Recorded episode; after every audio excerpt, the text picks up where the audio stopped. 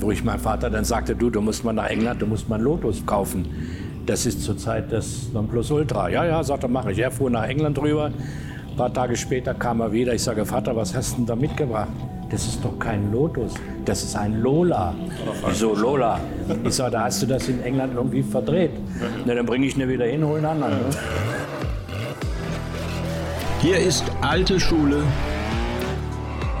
die goldene Ära des Automobils.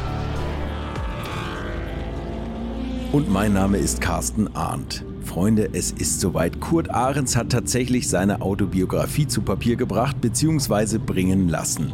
Der Titel könnte es nicht besser treffen. Einer dieser verwegenen Kerle heißt das Buch und geschrieben hat es Eckhard Schimpf. Nun hat er den Text aber nicht als Journalist, der hin und wieder mal beim zu Ehrenden vorbeigeschaut hat, verfasst, sondern die beiden Braunschweiger sind nebenbei seit fast 70 Jahren befreundet. Und das ist wirklich eine ganz besondere Verbindung. Und aus diesem Grunde, und weil es natürlich immer so nett mit den beiden ist, habe ich Kurt Ahrens und Eckhard Schimpf in den heiligen Hallen von Jägermeister Racing, also 72 Stack Power, treffen dürfen. Und wir haben natürlich über Kurts Leben, aber auch über diese fast lebenslange Freundschaft der beiden gesprochen und vor allem darüber, warum Kurts Karriere eigentlich so abrupt beendet war. Viel Spaß mit meinen heutigen Gästen Eckhard Schimpf und Kurt Ahrens. Und ich habe gerade nochmal nachgeguckt, ihr seid meine Gäste Nummer drei und Nummer vier in meiner langen, langen Podcast-Serie. Vor drei Jahren ja. habe ich hier schon mal gesessen ja. Ja. und zwischendurch auch. Und ich freue mich immer, wenn ich euch beide sehe. Und es gibt jetzt einen ganz besonderen Anlass, dass wir uns wieder treffen. Nämlich, es gibt ein Buch. Und das habe ich schon damals gesagt. Da haben wir uns noch gesiezt, da habe ich gesagt, Herr Ahrens, Sie müssen ein Buch schreiben. Sie haben so viele tolle Sachen erlebt und können das so toll und leidenschaftlich erzählen. Und jetzt hast du einen, einen kongenialen Autor gefunden, nämlich der hat dich, glaube ich, genauso bearbeitet. Und euch verbindet ja eine lebenslange Freundschaft. Und das finde ich ganz besonders. Und das ist mir schon damals bei der Podcastaufnahme so bewusst geworden. Ähm, ihr kommt beide aus Braunschweig, nicht unbedingt die Rennfahrer Hochburg, aber trotzdem hat euch der Motorsport verbunden und natürlich auch eine Freundschaft davor. Vielleicht fängst du mal an, Ecki, und erzählst mal, wie ihr euch kennengelernt habt oder wie, wie wenn, wenn du mal ganz weit zurückdenkst, wann, wann eure erste Begegnung war. Ja, ganz erste Begegnung, das weiß ich nicht mehr so genau, aber äh, es ist beinahe sieben Jahrzehnte her. Ja? Also 1957, 58 äh, war der Name Arns natürlich in Braunschweig im Begriff. Nicht nur in Braunschweig. Und wenn man Rennsport infiziert war wie ich, dann schlängelte man sich da irgendwie hin und diese, diese Garagen in der Breuzumer Straße in Braunschweig von äh, Kurt Ahrens Senior, das war natürlich für einen Fan ein Paradies, ja, voller Rennwagen, Motorradteile, Siegerkränze, ja. Da bin ich so oft wie möglich hingegangen und äh, ich bin dadurch nicht nur infiziert worden für den Motorsport, sondern ich habe auch äh, mit äh, äh, Kurt äh, sind wir Rallyes gefahren mit einem Alfa Romeo Giulietta Spider und mit dem Mercedes 219 und mit dem Porsche 600 Super. Also ich, ich darf sagen, dass ich im Motorsport Fuß gefasst habe. Das habe ich Vater und Sohn Ahrens zu verdanken. Das äh, kann ich so sagen. Und wie, wie, wie du schon gesagt hast, wir sind 65 Jahre plus genau wissen wir es ja gar nicht, äh, befreundet, bekannt und äh, verbunden. Und äh, das war natürlich eine gute Voraussetzung für so ein Buch über Kurt, der das Buch ja gar nicht wollte.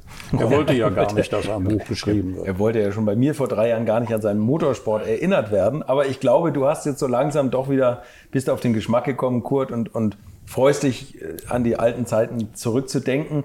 Du bist jetzt in einem Rennfahrerhaushalt groß geworden, aber es war jetzt kein Profi-Rennfahrerhaushalt, sondern das war eigentlich ein, ein, sehr erweiterter Amateur, oder dein Vater? Natürlich. Äh, mein Vater hatte ja, wenn du so willst, als erstes früher ein Pferdefuhrwerk und danach ein Motorrad. Und äh, Motorrad zu der damaligen Zeit in Braunschweig wurden ja auch Motorradrennen gefahren. Mhm. Wir hatten damals auch einen bekannten Fahrer, der Kurt Kuhnke, der frühzeitig verstorben ist. Und so kam das, dass wir ähm, langsam oder sicher in den Motorsport über die Motorräder, Speedway, natürlich in den allgemeinen Automobilsport reingerutscht sind. Weil ich weiß noch, diese vielen Stahlschuhe, die mein Vater verbraucht hatte und diese vielen Knochenbrüche war ja auch nicht immer das Richtige. So ist er dann auf den Automobilsport umgestiegen mit Vierrädern. Ja, ich war damals natürlich so klein.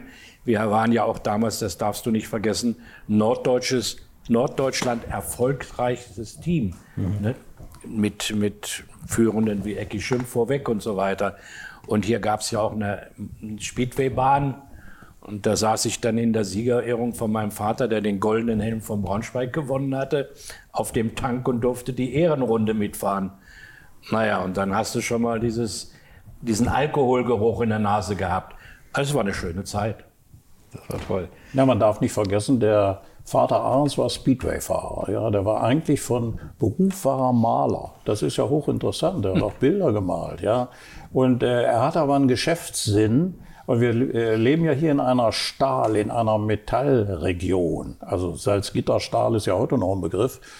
Und irgendwann hat er sich äh, entschieden, wenn er überhaupt eine Chance haben wollte, sich mal ein Rennmotorrad zu kaufen, dann müsste er was anderes machen als Maler sein. Und dann hat er angefangen, also Schrott zu sammeln, Rohstoffe, äh, Eisen, Metalle und äh, die hat er nach Salzgitter geliefert. Das war langsam beginnend die Basis für den Wohlstand äh, dieses geschäftstüchtigen Mannes. Und äh, ähm, ich sagte ja, er war Speedway-Fahrer das war in Norddeutschland was Besonderes. Er wurde auch deutscher Meister. Und die Hochburg waren ja eigentlich die Bayern. Ja, mhm. Die Bayern waren die äh, dominierenden Fahrer. Und ähm, das, äh, diese Dominanz als äh, Norddeutscher aufzubrechen, wie das Kurt Arndt Senior gelungen ist, das war schon was Besonderes. Aber er war ein ungestümer, mutiger, draufgängerischer Fahrer und äh, so endete das oft auch äh, mit Stürzen pausenlos. Und letztlich hat er mit 43, 44 erst entschieden, umzusteigen und nicht mehr Motorrad zu fahren. Und ging dann auf Vierräder. So spät, das war mir gar nicht bewusst. Ja, ne? So ja. ging auf Vierräder und äh, da war es ja naheliegend, als der Sohn 18 wurde, 1958, dass Vater und Sohn gemeinsam an den Start gehen. Und so ist es auch gewesen. Dass der Vater sagte beim ersten Rennen, dass Kurt ja ohne jedes Training fuhr. Der hat seine Führerscheinprüfung gemacht. Ein paar Tage später hat der Vater gesagt, setz dich in den Rennwagen, fahr hinter mir her. Beim Rennen Kieler Nordmarkkurs. Das kann man sich heute gar nicht mehr vorstellen. Und da wurde er Zweiter in seinem Debütrennen. Ich hatte damals weder Sturzhelm noch eine Jacke, Overall. Das habe ich mir in Kiel alles noch zusammengesucht. Aber ich muss ehrlich sagen, auf einer Aschenbahn oder Grasrennbahn, wie das in Kiel war, dies Driften mit den Autos und dann noch auf dem Sand und auf der Wiese, das lag mir. Und das hat mir Spaß gemacht. Weil ich bin früher schon immer mit dem Motorrad mal so auf die Strecke in Heide gewesen, habe mal am Sand mal so ein bisschen getestet. Also der Anfang auf einer Grasbahn, anschließend auf einer Sandbahn, das hat mir sehr geholfen, das Auto auch bedenkenlos zu beherrschen, wie ich nachher nach Leipzig auf den Stadtparkkurs kam. Da war das natürlich gar nicht mehr so einfach. Aber es hat immer geklappt. Ja, dieses Driften zu lernen. Ne? Mhm. Ich selber weiß, wovon er spricht, weil Vater Arns mal zu mir sagte, du kannst den dritten Wagen fahren. Und wir fahren zum Sandbahnrennen nach Hamburg. Ich kam mal überhaupt nicht klar mit diesem Querstehen und sowas. Ja, das erste Mal rein in so einen Rennwagen gleich losfahren und dennoch noch auf Sand. Er bewies ja da schon sein Talent, dass er mit diesen äh, wechselnden Fahrzuständen gut umgehen konnte. Quer, ganz quer, äh, mal gedreht, weiter. Dadurch lernst du natürlich einen Rennwagen beherrschen. Und das hilft dir natürlich auch auf Asphalt. Ja. Das ist ja ganz klar. Ja, ja, klar, das Feeling. Du bist deinen ersten Rennwagen auch bei der Familie Ahrens gefahren. Ne? ja, der Vater Ahrens sagte ja, wir haben jetzt drei Cooper hier stehen. Es war ja alles immer im, in, in Riesenmengen vorhanden. Da stand ja Mini Cooper, Alfa Romeo 300 SL, Brabham Cooper, Lotus, Lola. Da war ja alles da. Ja? Und äh, das wechselte denn und wurde wieder was verkauft, wieder hin. Aber äh, das äh, war ja ein, ein Sammelsurium äh, schneller Wagen. Ja? Ich muss ja zu sagen, der, sie hatten damals Brabham und Cooper. wo ich meinem Vater dann sagte, du, du musst mal nach England, du musst mal einen Lotus bekommen, kaufen. Das ist zurzeit das Nonplusultra. Ja, ja, sagt er, mache ich. Er fuhr nach England rüber. Ein paar Tage später kam er wieder. Ich sage, Vater, was hast du denn da mitgebracht? Das ist doch kein Lotus, das ist ein Lola. Aber falsch Wieso verstanden. Lola? Ich sage, da hast du das in England irgendwie verdreht. Na, dann bringe ich ihn wieder hin, hol einen anderen. Carsten, so war das. Ne? Im Telefonbuch oder im gleichen Buchstaben Ja. Und der, der Lola hatte noch Frontmotor, Ja, der genau. da anschleppte. Ja. Und es war ja gerade diese Ära des Wechsels, Ja. dass es Rennwagen mit Heckmotor waren, die erfolgreich waren. Cooper, Da kam er also mit dem Lola. Ich weiß gar nicht, ob ich bei dem äh, mal dabei war. Ich habe ihn auch begleitet nach England. Und ein bisschen gedolmetscht, Ja, bei Cosmos und bei John konnte Cooper er und so. Englisch, das das waren natürlich Erlebnisse mit diesem wilden Kerl, dem Vater Ahrens, der ja ein ungestümer Kerl war, mit vielen, vielen Unfällen Ja. in seiner Karriere. Ja. Ne? Also das, Das war hat schon dann ja auch Type. zum Schluss dazu geführt, dass wir ihn in der Avus, wo er dann in der Steilwand verunglückte und er zwischen den Strohballen rauskrabbelte, zu sagen, Vater, so geht's nicht weiter. Entweder ist jetzt Schluss mit dir oder ich höre auf, aber beide, dies Zittern um die Familie, Mutter und so, das kann nicht mehr wahr sein. Es war ja auch eine Kostenfrage später. Die Autos am Anfang, die waren ja, ich sage mal, zu bezahlen, obwohl ein 300 SL schon 27.000 D-Mark kostete. Da hättest du drei, vier Käfer für kaufen wollte können. gerade sagen, das war Aber dann wurde es natürlich richtig teuer später mal. Ne? Zum Beispiel so ein Cosmos-Motor, den in der Formel 2 so um 18.000 D-Mark. Ja, war viel Geld. Ja, natürlich. aber An den wir allgemeinen Lebenskosten gemessen war das natürlich Aber wir dürfen, wir heute dürfen nicht Racing. vergessen, wir waren ja in Braunschweig, wie Ecki schon sagte, nicht nur Stahlwerk Salzgitter, wir hatten ja Büssing, wir haben Wilke-Werke, wir haben Bühlerwerke, wir haben ja alles gehabt, wo mein Vater dann auch die Entsorgung gemacht hat. Und das brachte dann auch vernünftiges Geld. Aber es war natürlich, wenn man das überlegt, was damals an Geld verbraten wurde, auf Deutsch gesagt, schade, dass man nicht auch mal, ich sage mal, eine Finke auf Mallorca oder was es zurückgelegt hätte. Das ist natürlich jetzt gar nicht mehr möglich. Ne? Da hättest du Autos nur behalten müssen. Ja? Ja, dann könntest du heute immer mal eins verkaufen, dann hast du Ich Finca auf darf, ich Mallorca. darf es äh, gar nicht erzählen, dass der Herr Bott am Nürburgring zu mir gesagt hat, Herr Harens, hier ist der 98-3, wollen Sie eine kaufen? Ich sage, was soll denn der kosten? Weil ich dachte, das ist eine Summe. Nee, nee, sagt er, können Sie mitnehmen, 35.000 D-Mark. Man vorstellen. Ich sage, Herr Bott, was soll ich mit so einem Auto? Da kommt kein Nummernschild dran, da habe ich keine Zulassung, keine Papiere, da kann ich doch nichts mit anfangen. Das muss Kasten, das musst du dir mal überlegen. Das darf ich meinen Kindern gar nicht erzählen, da kriege ich heute noch Schläge. Ich kann es verstehen. Ja, Ja. Ihr habt tatsächlich keine Rennautos übrig behalten. Und, Nein. und das war ja früher Nein. Usus. Porsche hat Ja. immer Geld gebraucht und hat die Autos Ja. sehr günstig verkauft. es gibt ja einige Sammler, die sind damals in Le Mans, haben die wie die Geier schon um die Box gekreist und haben dann die Autos gekauft. Ne? Carsten, das war ja von Herrn Piech das Schlaue. Der hat gesagt, wenn wir nach Amerika fahren und wir haben die Autos da im Einsatz gehabt, warum sollen wir sie mit nach Hause nehmen und teuer wieder restaurieren? Wir verkaufen die hier und bauen neue. Und daher gibt es auch so viele Autos. Ne? Ja, so ein 908 kostet heute, was weiß ich, 5 Millionen oder 7 Millionen, ne? je nach Historie. Das muss man sich mal vorstellen. Darf nicht Äh. Der Vater Ahrens, von dem wir vorhin äh, sprachen, äh, war natürlich eine originelle Type, das sagten wir schon. Aber er war auch, äh, er fuhr ja im hohen Alter noch, mit 53, 54. Und äh, da war die Unfallgefahr natürlich hoch. Und ich erinnere mich noch, dass Jochen Rindmer zu ihm sagte, Kurt, fahr bitte vorsichtig heute mal am Start. Es wird sonst auf die Dauer zu teuer für uns, weil er dauernd Kollisionen verursachte. Ja. Also das war schon, war Ja, schon ein toller bedingt, Ecki, bedingt durch diese Feiern vor dem Rennen. Ja, die haben natürlich auch Ne, gefeiert, die, die Jungs. alten Fahrer und die. Leute haben am Stuttgart bei dem Lautenschlager dann den Samstagabend in seiner Bar verbracht. Bis morgens vier, halb fünf. Und dann wirst du ja zum Rennen nicht mehr nüchtern. Nee, natürlich nicht. Oder in Schorndorf beim Bergrennen, beim Heurigen, abends 100 Liter Fässer mit Wein niedergekämpft mit Paul Ernst Strehle. Was wollten die denn noch normal sein? Und dann kam diese ganzen, dieses Chaos beim Start und überall. Da so mir gedacht, um Gottes Willen, hoffentlich überlebt er die ersten drei Runden. Ne? War ja auch für die, Kassen, das, die haben früher streng gearbeitet. Das war ein gewisser Ausgleich. Wo bei mir das dann eben ganz anders war, wo ich immer sagte, wenn ich zum Rennen fahre, das ist für mich wie Urlaub. Weil ich brauche am Wochenende nicht arbeiten. Das hat mir ja Spaß gemacht am Anfang.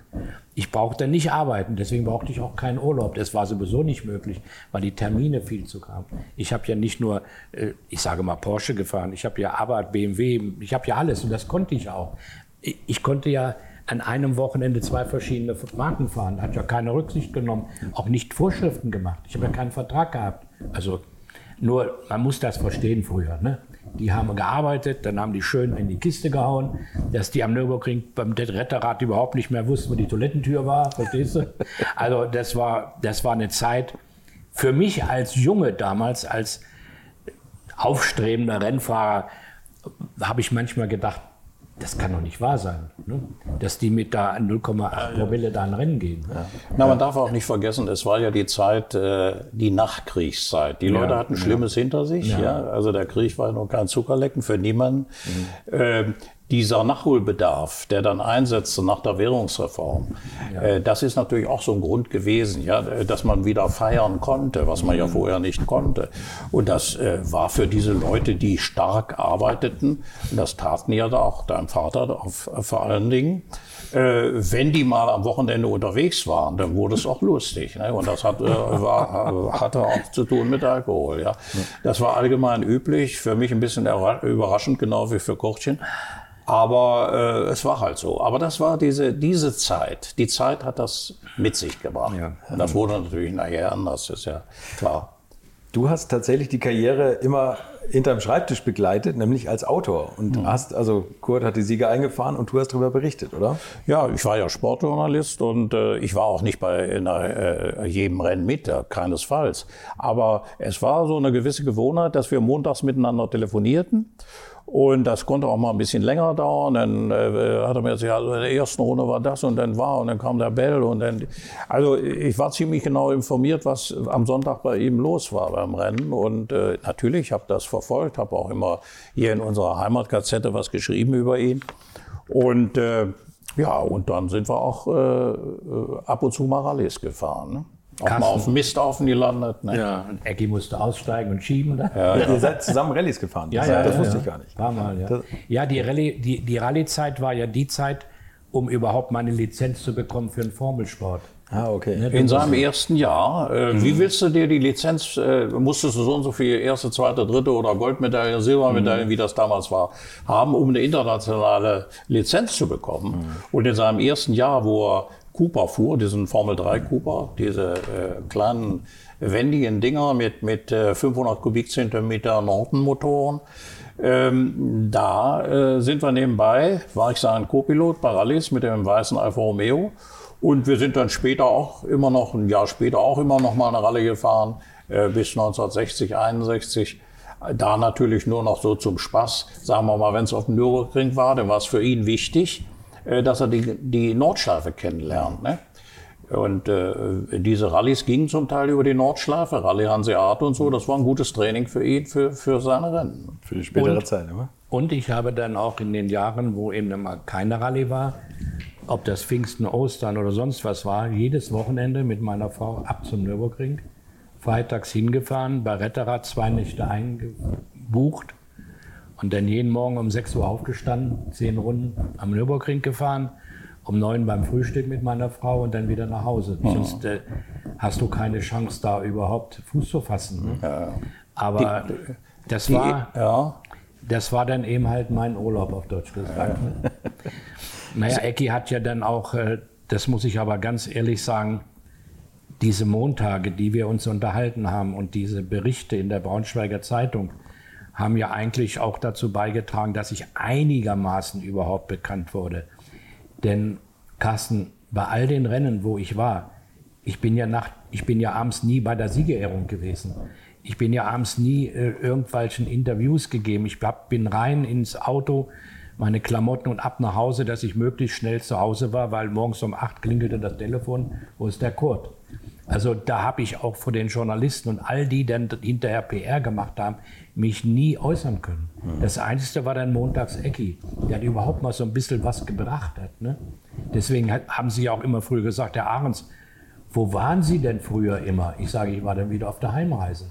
Ja. Ne? Und vergesst mal eins nicht, wenn ich in Monza mit Hermann einen 500 Kilometer Rennen einen zweiten Platz gemacht habe, das war Himmelfahrt, das war Donnerstag, Freitagmorgen war Training, Formel 2 Nürburgring. Dann fährst du über die Berge rüber, kaum ausgeschlafen, schon sitzt im nächsten Wagen. Und das hat in Italien die Gazzetta, wo ist der Ahrens? Der, Burch hat gesagt, und wäre ich wahrscheinlich schon wieder nach Hause gefahren. Also nach dem, nach dem Duschen waren wir weg. Ne? Ja. Und deswegen habe ich eigentlich früher nicht die Lobby gehabt, die die anderen sich verkauft haben vor der Presse, haben Fotos gemacht und alles, haben ihren ganzen Wochenende erklärt.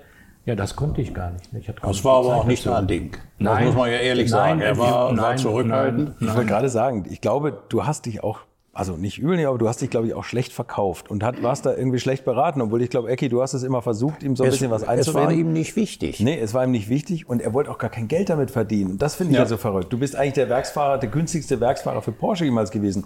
Le Mans die schnellste Runde gefahren, den ersten Sieg mit dem Porsche 917. Rundenrekord eingeholt. in Monza, über 244. Ja, du, also, ja, du, du warst einer der erfolgreichsten Fahrer. Mein Vater hatte doch Geld.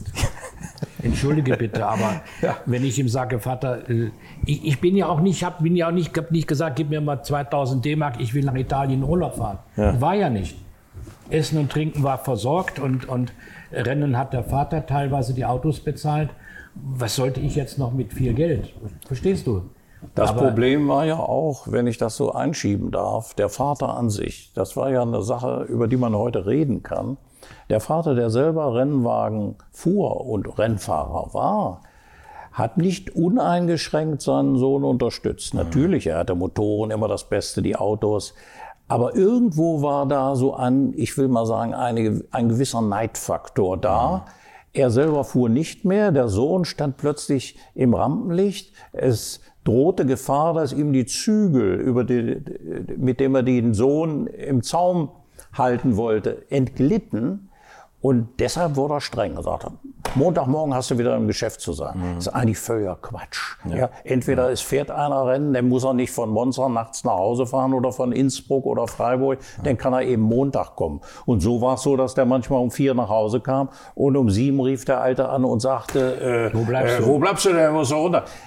Das ist ein Widerspruch in sich, aber widersprüchlich war dieser Mann, dieser Vater Ahrens an sich in seinem ganzen Leben. Mhm. Und das äh, spiegelt sich in diesem Verhalten zwischen Vater und Sohn auch wieder. Aber, aber er war allgemein sehr großzügig. Mhm. Das muss ich sagen.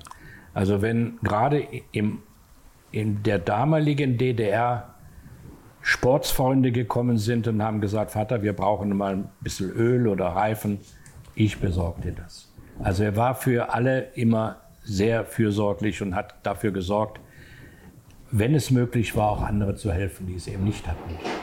Das muss ich sagen. Und äh, das zeichnete ihn noch damals aus. Kurt, kommst du denn wieder mit? Ne? War doch so lustig. Ja. Naja, und so kam das dann, dass er auf seine Art und Weise natürlich bis heute teilweise speziell im Osten unvergessen ist. Er hat auch viel, äh, vielen Leuten geholfen. Zum Beispiel weiß ich, wie ich mit ihm in Schleiz war, da warst du nicht dabei. Und wir hatten den ganzen Wagen vollgeladen und die Rennwagen vollgestopft mit Gegenständen aus dem Hause von Edgar Barth, Ach der ja, vorhatte, stimmt. in den Westen zu wechseln. Der Vater ne? von Jürgen Barth. Ja, später, ja. er hatte ja seinen Haushalt zurückgelassen und war einfach abgehauen. Und, ähm, aber äh, es waren eben noch Geschirr da, was, was einem so wichtig ist. Und ich weiß, dass wir in Schleiz alles einluden nicht? In den Fußraum von den beiden Lotus-Rennwagen waren irgendwelche Meißner Vasen und, und, und eine Silberschale und so ein Kram. Ja, ja. Und äh, das ist so ein äh, Stückchen Hilfsbereitschaft, was übrigens nicht ungefährlich war. Eben. Ja, also äh, zwar war die äh, Grenze ein bisschen humaner und durchlässiger als später, aber auch das war gefährlich für Kurt Hans. Und das war dieses Fünkchen Hilfsbereitschaft. Er brachte auch ich erinnere mich, brachte Apfelsinen mit, ja, äh, und verschenkte die an irgendwen oder Bananen, ja, oder, oder solche, äh, solche Dinge. Also er hatte schon, er hatte schon eine weiche Ader, ja, aber ja. die hat er. Aber äh, was den Sohn betraf und die Disziplin, das war schon ein Widerspruch in sich, muss ich sagen. Ja. Man kann sich das auch bildlich vorstellen tatsächlich. Also er hat einen erfolgreichen Betrieb gehabt, er hat das alles finanzieren können, er hat die, die Rennerei bezahlt und auf einmal kommt der eigene Sohn und fährt schneller als Ja, der ja, Vater. ja. ne? Das, da geht er schon mal los mit dem Neid. Dann sagt der Sohn auch noch, jetzt hörst du mal auf zu fahren, du baust dauernd Unfälle. Ja. Und dann bist du auf einmal erfolgreicher Werksfahrer. Ja, genau Kann mir so. schon vorstellen, dass man da nicht... Naja, exakt, und, so war das man nicht. Die Geschichte mit Porsche, die mir ja am- damals gesagt, wo ich mir gesagt habe, mal nicht reparieren, nur mit einem Wagen hinfahren, alles ist vorbereitet, wollte mein Vater ja nicht. Wenn ich Ecki nicht gehabt hätte, wäre der Vertrag ja auch nie zu, also der Einsatz bei Porsche nie zustande gekommen. Weil mein Ja, Vater war bisschen- ja bisschen vollkommen dagegen. Sein Spruch hieß, wenn du einen Porsche fahren willst, dann kaufe ich dir einen. Ne? Aber für einen Werkswagen, da hat Eckider dann in der Zeitung wieder rumort und hat gesagt, Vater Ahrens gönnt ihm nicht den Erfolg bei Porsche zu fahren, dann ist er eingeknickt. Weil viele Leute dann ihn fertig gemacht haben. Wie kannst du nur? Ne? Und so kam es dann ja auch. Ne? Aber Ja, das war eine hübsche Geschichte. Äh, Kurtin kriegte seinen ersten Werkseinsatz am Nürburgring zusammen mit Stommlen 1967 beim 1000 Kilometer Rennen und war erstaunlich schnell, jedenfalls erstaunlich für die Leute. Wir alle, äh, die Insider, haben immer äh, gewusst, dass er ein schneller Mann ist. Aber da wurde es auch offenkundig. Er konnte also mit den damaligen Größen sofort mitfalten. Und dann kam äh, das Angebot, in Brenzhetsch zu fahren. Huschke von Anstein rief an und Vater verbot es. Nein, du fährst nicht in England. Und äh, dann habe ich so einen flammenden Artikel geschrieben. Ja, der Vater behinderte Dings und so. Und dann äh, kriegte er hier natürlich auch äh, äh, Druck, sag mal, von sagen, Fußball, Fußballclub Eintracht. Selbst die Mutter äh, sagte denn, also Vater, ob das so richtig ist, dass du ihm, ne? Also es kam von allen Seiten und da ist er eingeknickt. Ne? Okay. Und ähm, äh, ja, und äh, dann war der Weg äh, schließlich 1968 offen. Und äh, Porsche testete ihn, sagen wir mal in Häkchen. Das war schon die Ära Pirch. Da wurde schon vieles hinterfragt. Da fuhren nicht mehr nur die Herrenfahrer, die hinterher vielleicht Tuschke van Anstand zur Yacht einluden, sondern da wurde es also hochprofessionell. Ne? Der guckte also nur nach den Zeiten und wie kannst du einen Fahrer einsetzen und äh, möglichst viel erreichen für deine Firma Porsche. Und äh, da fuhr er in äh, Zeltweg mit, mit Hermann zusammen, haben gesagt, Zeiten stimmen, er fährt schneller als Hermann, also Vertrag für 1969. So begann seine Werkskarriere bei Porsche und wie du richtig sagtest, er hat kein Honorar gekriegt, hat auch nie nach Honorar gefragt. Ich kenne keinen Rennfahrer, äh, der bei Porsche Werksfahrer war, der kein Geld bekommen hat. dazu muss ich Folgendes sagen. Ich habe gefragt, den Huschke. Und da hat er geantwortet, Herr Ahrens, ich brauche nur in Amerika anrufen, dann kriege ich noch Geld dazu. Das war seine Antwort. Wer hat das gesagt? Huschke. Huschke, Ich ja. brauche nur in Amerika ankommen, die bringen mir noch Geld mit. Siehst du, und da hättest du einfach nur sagen müssen, aber kriegen sie nicht so gute Fahrer Naja, gut. Ähm, von Handstein. Ich habe Respekt vor ihm gehabt. Das war ja. Grand Ja, ja, ne? Ja, das war aber 67. Also in der Ära Pirch, wie du 69 fuhrst, hast du diese Frage gar nicht mehr Nein. gestellt. Und Vor das hat auch Respekt keiner nicht getraut. Aber du hättest dich ja eigentlich da, hättest du dich ja abnabeln können von deinem Vater. Also komplett frei machen, dass du sagst, Vater, ich schlafe Montag Ja, aus, das, ja. hau ab mit deiner Firma, ich bin jetzt Werksfahrer. Ja, aber man muss auch dazu sagen, in den Jahren 68, 69, 70 bin ich ja nicht nur Porsche gefahren. Ich bin ja zwischendurch auch BMW gefahren, Formel 2. Ich bin meinen eigenen Formel 2 gefahren. Ich bin für Abarth gefahren. Das waren ja alles drei Firmen, die eigentlich gar nicht zusammengehören. Und in diesen Jahren hatte ich ja keinen Vertrag. Ich konnte ja für jedes Team fahren. Das war natürlich lustig ne? und schön. Ja. Aber du hättest wahrscheinlich mit dem richtigen Berater oder wenn du auf deinen Okay, Berater gehört ja. hättest, hättest du gesagt, jetzt mache ich mal einen Werksvertrag. Aber äh, hättest du auch die Chance, nach Italien zu gehen gehabt, oder? Genau, wir haben ja Test, Testfahrten gemacht in Vallelunga. Carlo war begeistert, Franco Patria war da, Kurt Badi Barri war da. Nur das mein Nachteil ist ja gewesen, ich konnte kein Englisch und kein Italienisch, schon gar nicht. Und da hatte ich meinen Freund Kurt Badi Barri aus Österreich, einen Kaffeehausbesitzer, der wollte mit mir auch den Vertrag beide dort unterschreiben. Aber er ist dann natürlich auf der Rückreise beim Wiener Opernball eingeschlafen in seinem Privatwagen und ist tödlich verunglückt, weil er gegen die Straßenbahn gefahren ist. Und daraufhin habe ich dann den Arbeit Bescheid gesagt, und Arbeit, ich habe keine Bezugsperson, ich, ich kann nicht alleine ohne Kenntnisse einfach zu Sie nach Italien kommen. Ich möchte das nicht. Und dann hat der Arbeit mir aber angeboten, egal wo ich fahre und wo er ist, wo wir uns treffen, fahren Sie meine Autos. Und das ist ja auch so gekommen. in Innsbruck zweimal auf Arbeit gewonnen, zwei verschiedene Autos. Drei, ne? Drei. Dreimal an einem Tag. Dreimal. Formel 850 und 1000. Tausender Sport, ja. Damals vor Gunther Philipp noch mit. Anfänge waren auch von Jochen Rindt. Gunther Philipp, der Schauspieler, oder? Ja, ja, ja. Der fuhr immer Ferrari ne? Ja. und der sagte immer, der Ahrens fährt mir davon. Ne? War ja klar mit seinen dicken Joggen, ne? mit seinem Ferrari.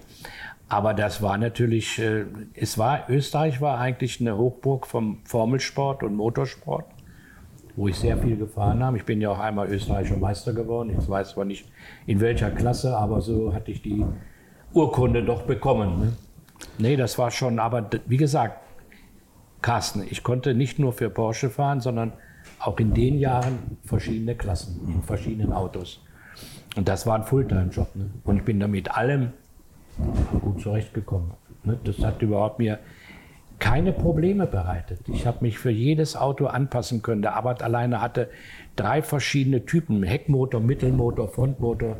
Und hat immer gesagt, suchen Sie sich einen aus. Ne? Das ist In alles reingesetzt und warst vorne, Ja. vorne mit dabei. Ne? ja, mit Merzario, mit Furtmeier, mit, mit Erich Bitter haben wir um die Plätze gekämpft immer früher. Ne? War schön, war schön. Ja, Abarth war ja nun, sagen wir mal, äh, zweite Liga. Ja. Ähm, ein Grundproblem, was ich bei Kurt sah, war, er wollte sich nicht binden.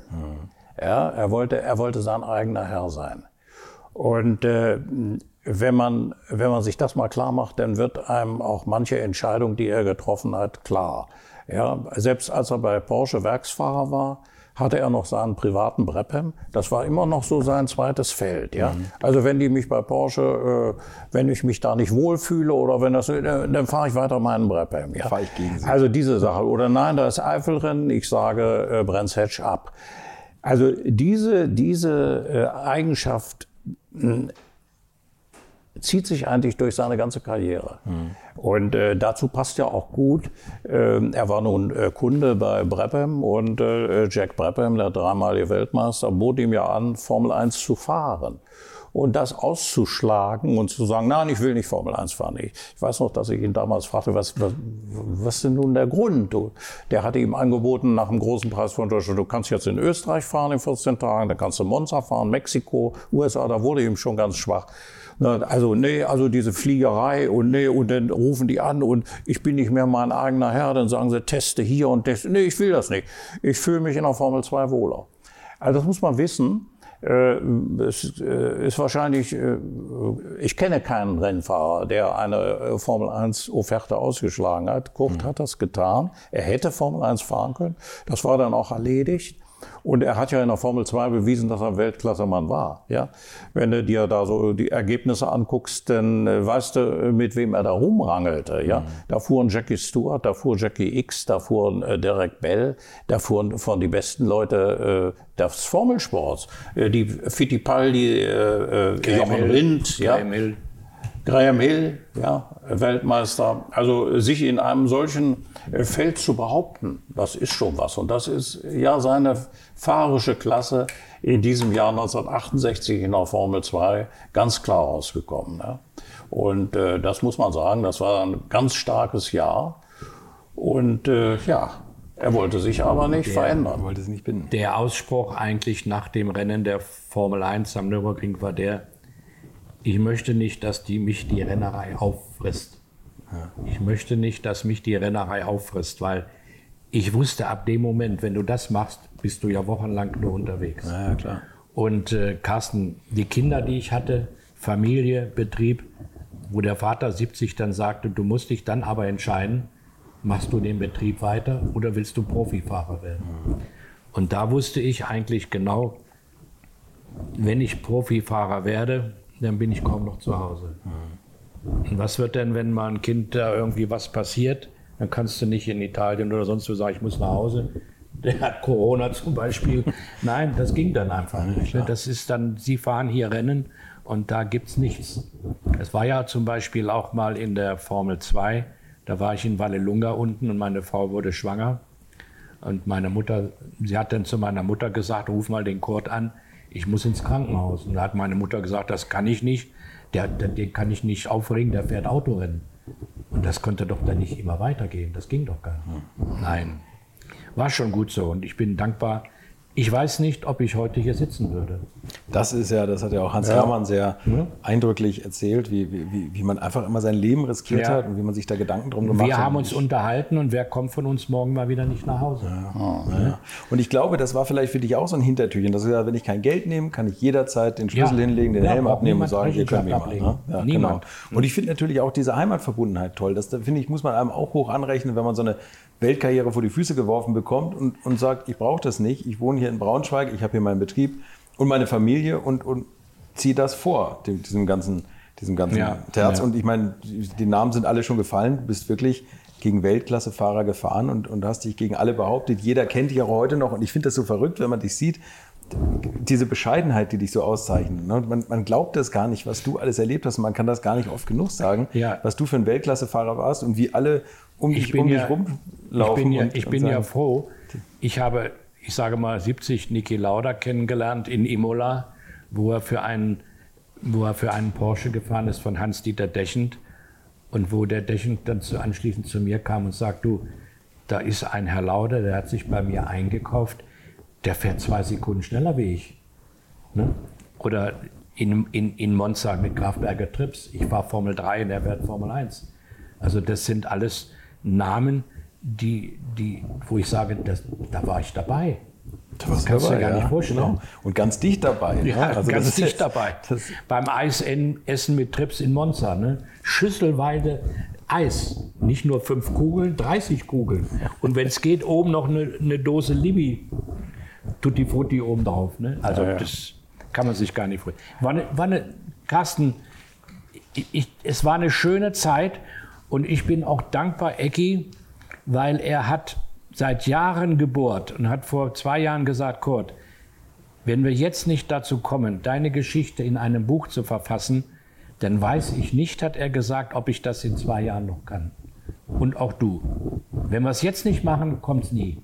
Und es haben viele, viele andere sich angeboten die Bücher schreiben wollten. Nein, also Aber die wollten natürlich auch gleich ein Honorar haben, dass ich dachte, von den ersten 1000 Büchern kriegst du nicht eine müde Mark ab. Äh, du hast ja also den, den, besten, wie ich finde, rausgepickt. Ja, das soll jetzt kein Geschleime sein. Allen, nein, äh, Carsten, von einem Mann, der selbst Ecki Rennen gefahren hat, der die Materie kennt und wo ich immer noch sage und heute noch, heute früh du hast den besten Mann erwischt, der das überhaupt machen konnte. Ja, und, und wo euch eure lebenslange Freundschaft ja, verbindet. Und ja. das Tolle an dem Buch, ja. übrigens einer dieser verwegenen Kerle heißt es, und mir gefällt ganz besonders das Titelbild, wo du so toll in die Kamera guckst. das, also wer, wer das, das Frag Buch jetzt mich aber nicht, wo sieht, das war. Das, das, das weiß ich jetzt auch sehr, nicht. sehr früh gewesen sein. Aber was ganz toll ist an dem Buch, ist, dass das nicht so ein, ein runtergeschriebene Biografie nein, ist, sondern es ist nein. so ein Gespräch, wie wir jetzt auch zusammensitzen. Ja. Und man hat das Gefühl, ihr habt einfach dann ein, ein Tonband genommen und das in, in Buchform gegossen. Nee, und das nee, nee. finde ich toll. Und dann merkt man das eure, hat der eure tiefe Verbundenheit. Gemacht. Toll. Also da ist, ist eine Frage- und Antwortspiel dabei. Das haben wir hier an seinem Schreibtisch gemacht. Das ist sehr gut geworden. Das ist von uns beiden wirklich besprochen. Aber alles andere waren nur so lockere Gespräche.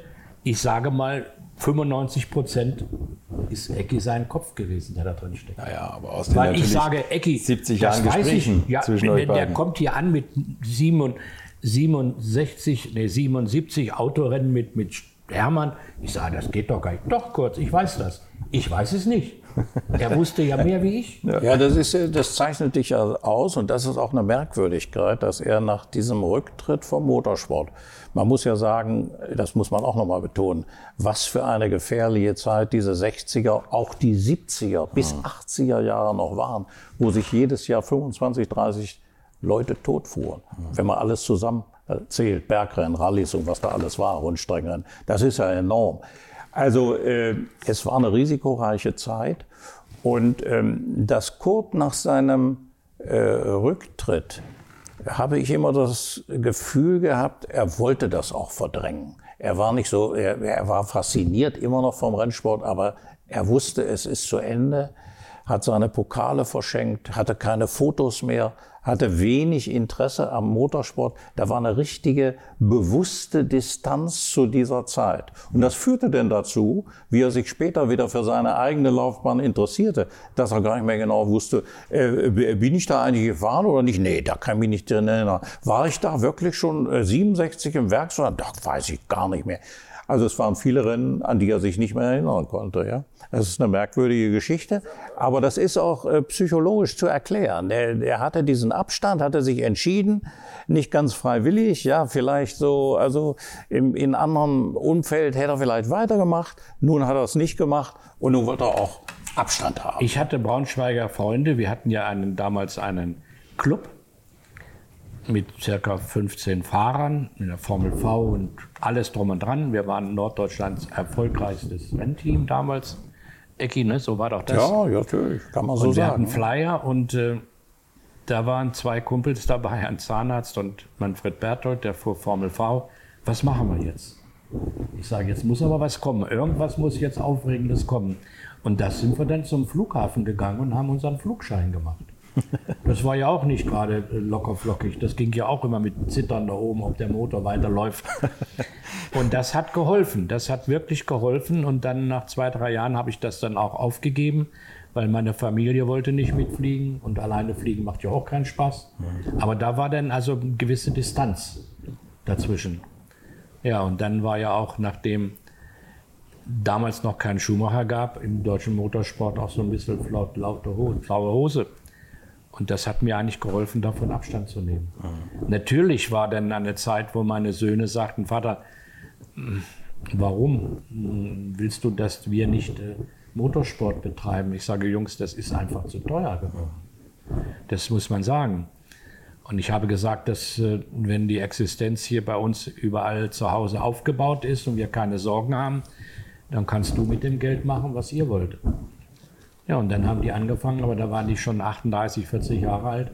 Und das ist für Motorsport zu wenig. Für Profisport schon. Aber für mich nur wieder zehn Jahre auf der Rennstrecke. Mhm. Und da überall, wo ja ich gefahren bin, von, von Budapest bis sonst wo, da war ich ja immer dabei und sage, guck mal hier, Spar, bin ich die Strecke runtergegangen. Dies war das, dies war das. Das war noch mal zehn Jahre schön. Aber inzwischen, Carsten, mit dem Alter, da bin ich immer wieder froh, wenn ich zu Hause bin. Da muss ich jeden Abend, wenn ich im Bett sage, danken, dass ich wieder da bin. Weil Aber das, das, zeigt ja auch, du hast diesen ruckzuck. bewussten Abstand gehabt. Ja? ja. Und dann äh, nachher lebte man das nochmal neu durch, was da eigentlich gewesen ist, was er völlig verdrängt hat. Das ist auch ungewöhnlich, hm. muss ich sagen. Hm. Total, als ich selber fuhr, ich, ich weiß, Du tauchtest mal irgendwann auf beim 1000 Kilometer Rennen, wo ich fuhr. Ich glaube 76 war es. Ich, ich sag, so ganz hektisch war. Ja, ich sag, bleibst du noch? Nein, nein, ich fahre gleich wieder weg.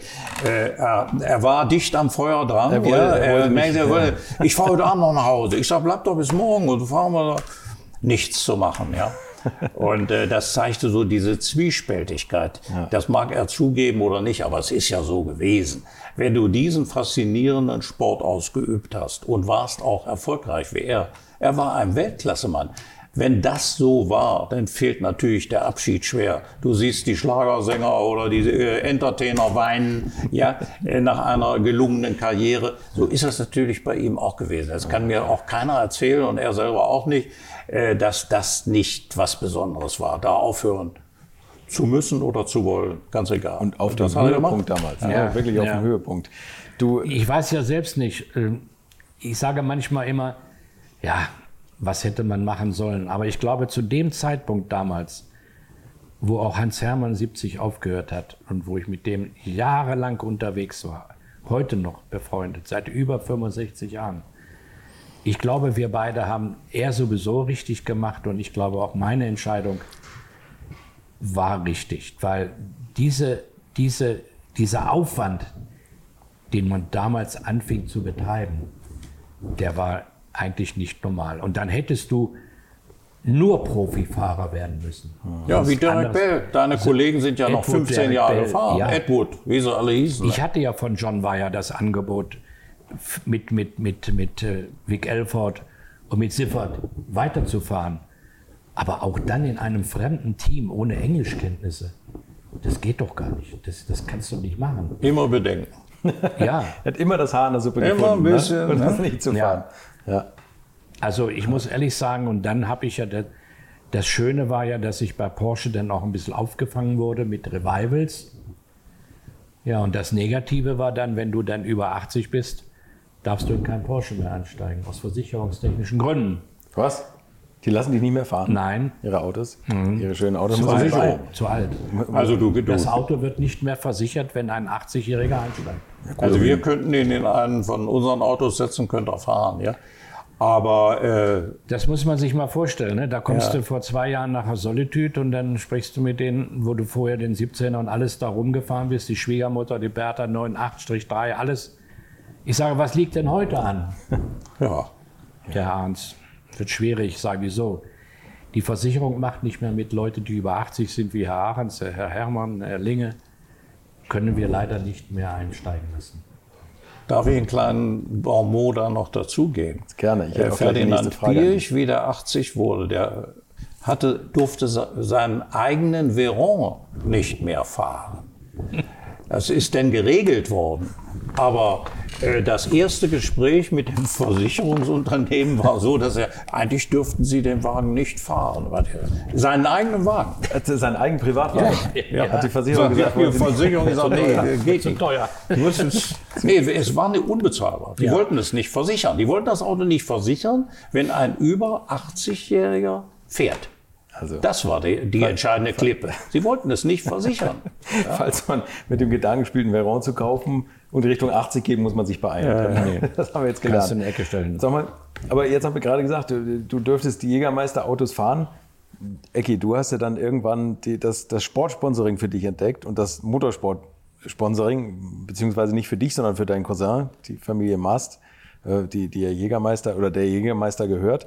Ähm, Das ging aber nicht mehr einher. Also ihr habt angefangen mit dem Motorsport-Sponsoring, da hat Kurt Ahrens schon aufgehört zu fahren, oder? Ja, ich habe ihn ja gefragt. Äh, Also ich kam von Günter Mast zurück. Ich habe das oft geschildert auf dem Büro, wie, wie betäubt, weil der mir sagte, du kauf irgendein Auto äh, auf unsere Rechnung, was, de, was dir am äh, besten gefällt. Und dann machst du so ein Team mit fünf, sechs, sieben Leuten und einen Starfahrer. Ja, da wie, wie, äh, wie, wie, wie ich eben sagte, wie betäubt die Treppe runter. Ich dachte, wie, dass dir sowas mal passiert im Leben, kannst du gar nicht vorstellen. Ja? Und da habe ich als äh, sofort einen Kurt angerufen. Ich sage, du Kurtchen, wir haben hier so ein Team, da ist jetzt nun wirklich ein bisschen Geld dahinter. Früher kriegt man von irgendwelchem äh, Namensgeber unseres Teams, äh, sagen wir mal Caltex Racing, kriegt man das Benzin und dann so ein paar Spesen und sowas. Das war ja auch schon was. Aber hier jetzt äh, äh, komplette Autos, das wäre ja für ihn nochmal eine Möglichkeit gewesen zu fahren. Und er hatte dann auch so ein bisschen überlegt, naja, man könnte mit so einem äh, 2 Liter Lola oder so einem 2 Liter Chevron, also er war durchaus nicht so ganz abgeneigt. Aber dann nur nach einem Tag später, dann war es dann doch, nein, also machen wir nicht mehr. Da war das vorbei. Ne? Also, aber gefragt hatte ich ihn. Okay. Weiß, ich- weiß, hast du wahrscheinlich auch vergessen, aber. Nein, nein, ich weiß das genau und habe das eigentlich auch bedauert. Und äh, er war, war, war die erste, äh, die erste Anlaufstelle, wo ich sagte, so, jetzt können wir, also hier im Braunschweig, wir sind ja noch immer verbunden gewesen miteinander. Jetzt soll der Koch mit einem anständigen Auto fahren. Ich habe auch ein anständiges Auto, die anderen auch. Einen Star werden wir finden, einen anderen noch, wenn er das nicht sein will. Graham er Hill hätte es ja auch erster sein Fahrer, können, ne? denn er war ja gerade zurückgetreten. Er war ja ein Weltklassemann. Ja. ja, Graham Hill ist ja gleich mit dem Flugzeug Und gekommen. Graham Hill genau, äh, kam dann. dann gleich an und wurde unser erster Star. Ja, aber Kurt war äh, mit dem Gespräch, aber wollte ja nicht. Ne? Hinter den Kulissen war es auch kein, kein Job für dich, dass du sagst, okay, da mache ich so ein bisschen Supervisor oder wie man das so Nee, nennt der- oder das wollte er Manager ja nicht. oder so. Wollte- Das- wollte nicht. Einfach Motorsport. Für mich war das völlig klar, warum er nicht wollte. Ja, weil das, es tat ihm natürlich irgendwo weh. Ja, Ja, ja, Plötzlich ging das hier los und äh, wir saßen hier in anständigen Autos mit 500, 600 PS. Ja, was wäre ja eigentlich was gewesen? Seine ehemaligen Konkurrenten fuhren bei uns im Team, ja, wie, wie, wie Derek Bell oder so. Die sind ja noch 15 Jahre weitergefahren. Peter Gettin und wie die alle hießen, ja. Äh, Und, und er selber saß also in der Heide und äh, guckte zu den Schafen rüber. Das ist hier ein bisschen übers überspannt. aber- ja dran, ja, ja. Naja, nein, nein, es ist, äh, ich nehme ihm das nicht ab, dass ihn das nicht beschäftigt hat. Aber ich kann mich reinversetzen in solche, solche Lage und äh, ja, der Vater lebte auch noch, ja, Ich- Mutter lebte noch. Also ich kann mich reinversetzen in eine Lage, dass ein Vater sagt, so, wir haben jetzt hier das Geschäft, äh, da muss jetzt irgendwas passieren, läuft zwar nicht mehr so wie früher, aber immerhin, da musste jetzt mit voller Kraft ran. So, das spielt ja alles eine Rolle. Ja. Ich muss aber auch dazu sagen, dass ich Ecki damals in einem Interview gesagt habe, Ecki, es war aber bei mir auch so eine Zeit angekommen, wo ich also wirklich die Nase voll hatte. Mhm. Wo ich irgendwie dachte, so kann es auch nicht weitergehen, weil es war ja nicht nur Urlaub, es war ja auch Stress teilweise. Und da war ich auch irgendwie satt, eigentlich satt. Also der Winter hätte nicht gereicht, um im März wieder irgendwo einzusteigen. Es kam halt alles auf einmal dazu. Mein Freund Hermann war nicht mehr da. Ich hatte keine, keinen Freund, keine Bezugsperson mehr. Alles hat sich geändert. Viele neue Fahrer waren da. Ich fühlte mich dann auch irgendwie ein bisschen alleingelassen. Ich liebte die Gemeinschaft. Ich war sehr oft wir haben ja praktisch, ob das Kai Lamy war oder so, mit den Rennfahrern auf der Wiese gesessen, haben in der Hose gebadet, gelacht und alles. Das würde mir alles dann Jahre später fehlen, weil die Leute ja nicht mehr da waren. Und ich in einem ganz anderen Team mich dann auch nicht mehr wohlfühlte. Denn wenn du mit, mit Porsche-Leuten in Amerika warst, dann hast du mal mit, mit Stommel in einem Zimmer geschlafen oder mit Hans Hermann und hast geschäkert und gelacht und das war alles auch teilweise ein bisschen locker, das muss ich sagen. Das war ja nicht so. Äh, ich, ich, ich sage immer, die Leute, die Berufsrennfahrer waren damals, die mussten alles geben. Mir war das doch eigentlich egal. Ich hatte ja, er konnte der RPA sagen, Herr Ahrens, bleiben Sie morgen mal zu Hause, wenn Sie nicht zur Targa Florio wollen, weil ich, was soll ich da 14 Tage vorher Training fahren? Das war alles in Ordnung. Das, das war locker, war flott. Aber dann wurde alles sehr streng und ich habe das, das war aber auch, wenn ich das sagen darf, Kurt ist zurückgetreten in einer Phase, wo der Motorsport sich total änderte. Mhm. Und zwar kam das durch die Sponsoren, die es ja vorher nicht gab. Mhm. Plötzlich kam Martini, es kam Marlboro, äh, es kam Jägermeister, war ja nun nicht der größte, aber es kam von allen Seiten Sponsoren. Der Motorsport wurde erstens professioneller, mhm. zweitens blieb er aber immer noch gefährlich. Das war ja für ihn möglicherweise, er hat mal so einen Satz gesagt, vielleicht weiß er den nicht mehr, ich, äh, ich wollte überleben. Ich wollte überleben. Ja, und das war ja durchaus alle Freunde tödlich verunglückt. Jochen Rindt, der hier in Braunschweig war oder so, und viele, viele andere, ja, äh, tödlich verunglückt. Herbert Schulze, wir können solche Reihe, äh, können wir bilden, ja. Und äh, das war das eine, dass der Motorsport immer noch gefährlich war, aber die Professionalität. Und wenn äh, Kurt sagt, er war ausgebrannt, dann begann ja in jenem Jahr, wo wir hier das Jägermeister-Team gründeten, da begann auch diese, diese Aktion Fitnesstraining. Das hat doch früher, hat doch keiner, keiner ich, ich, ich erinnere mich, wir waren 14 Tage in St. Moritz, wurden da von Günter Traub beschimpft ja. und morgens um sieben aus dem Bett, im Dunkeln sind wir schon gejoggt und alles. Ich dachte, mit, wo bist denn, wo bist denn hier hingeraten? Ja? Aber das ist das, was ich sagte. Ja, es war ein totaler Bruch im Motorsport. Professionell, äh, bezahlt, aber mehr Druck. Ja. Fitness gefordert. Mhm. Gefährlich blieb es aber doch noch. Mhm. Mindestens 20, 15, 18 Jahre. Ja. Und äh, an dieser Schnittstelle hat Kurt gesagt, war nee, ich will genau nicht richtig, mehr. War genau richtig. Ach, stell dir mal vor, auf was für einem hohen Niveau an, an Spaß, in Anführungszeichen, ja, du, du warst wenn du schon damals gesagt hast, in den 70ern oder den 60ern, jetzt will ich nicht mehr, mhm. überleg mal, was die Fahrer heute durchmachen. Ja? Ja, das ja. ist nur noch Briefing, nur noch Ding. Also das ist schon beeindruckend, dass du damals da schon gesagt hast, mir ist das irgendwie, es, es wurde geschakert. Übrigens, da, da, fällt mir noch eine Geschichte ein, die müsst ihr jetzt noch erzählen. Ich bin hier gerade eben in Braunschweig angekommen. Wir saßen vorher noch und haben Kaffee getrunken. Da ruft Freund Rainer Braun an und wollte mit mir einen Aufnahmetermin aufmachen. Da habe ich gesagt, dass ich mit euch beiden zusammensitze und dann haben wir aufgelegt und dann hast du gesagt, dass du eigentlich, beziehungsweise Rainer mal gesagt hat, dass du dafür verantwortlich bist, dass er seine Frau Britta geheiratet hat oder, oder, gefunden hat. Erzähl mal die Geschichte dahinter, weil das ist. Ja, der Rainer war ja damals Streckensprecher Nummer eins. Der war ja, das war ja, ich sage mal, eigentlich äh, derjenige, genau wie Ecki, der im Motorsport groß geworden ist, der alles wusste, der die Fahrer interviewt hat, der Rainer hat, wenn wir fuhren sehr oft drei, vier Rennen am Nürburgring und seine damalige Freundin, die arbeitete in, bei Continental in Hannover. Und der Rainer rief mich dann an und sagt, du Kurt, wenn du Freitag kommst oder was, meine Bekannte, die ist in Hannover, könntest du die mitbringen zum Nürburgring? Ich sage, Rainer, das ist doch gar kein Problem. Ich fahre vorbei, sie steht unten an der Straße, im Büro, hin. Naja, und das ging so vier, fünf Mal, habe ich sie mit zum Nürburgring genommen.